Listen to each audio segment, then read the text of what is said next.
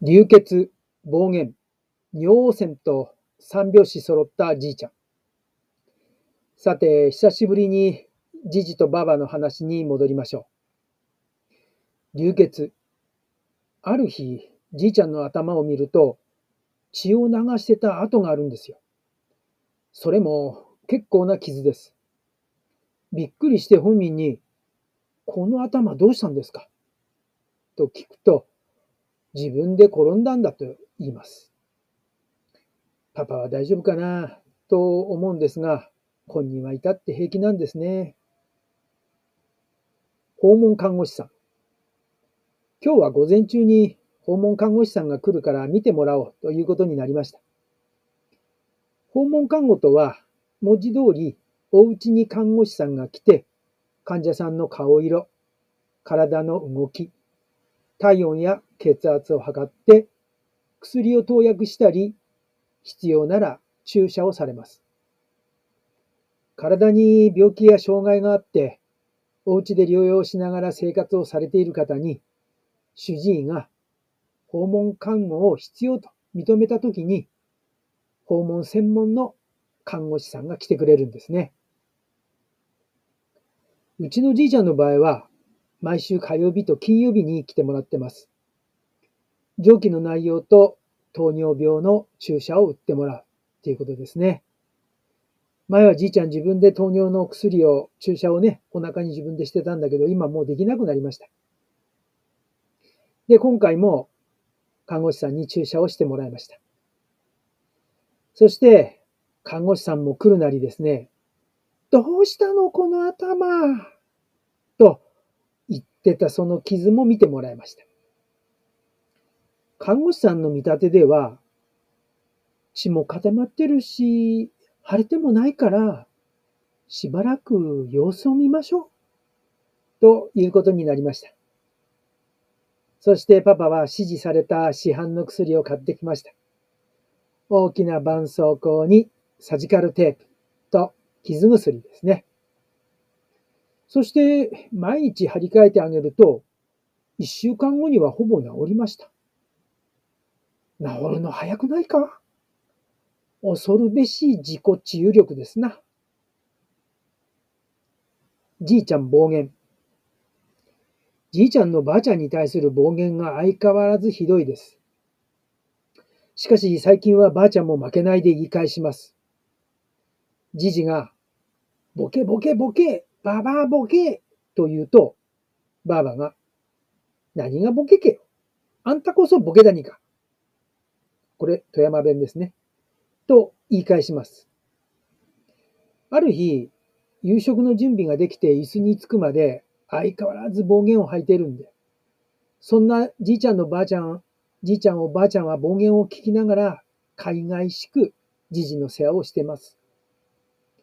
娘はそれを見て、あれだけボケボケ言われて世話するその意味がわからん、と、のたまいます。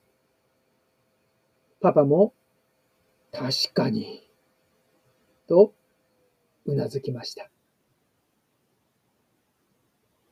立ち上がれない。しばらくするとじじは椅子から立ち上がれないと言います。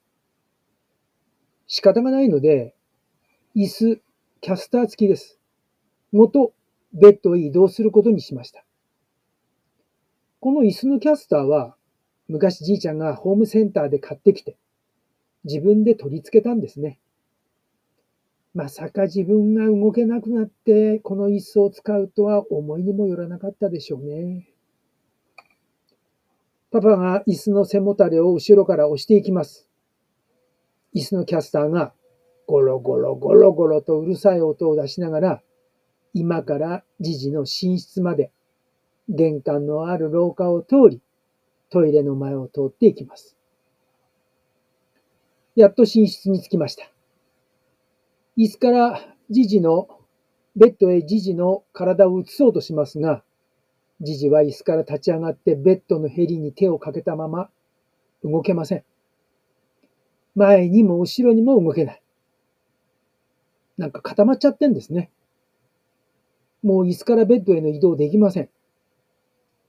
ちょっと体を触って動かそうとすると、本人は、か、何すんなよ。危ないにかよ。これも富山弁ですね。と怒り出します。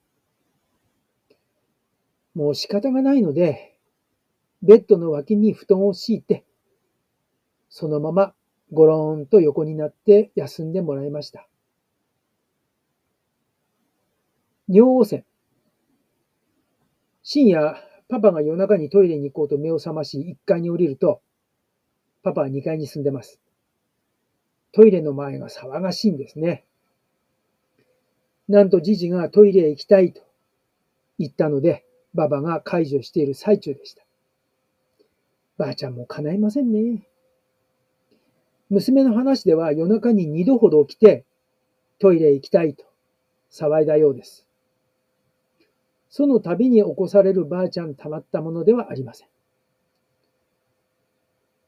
じじは立ち上がれないので、結局四つん這いになって手と膝頭で張って進みます。トイレまで行けましたが、今度は便器に上がれない。座れないんですね。便器に手をかけ、ばあちゃんが、えいって引っ張り上げて、やっと腰掛けに座って用を足しました。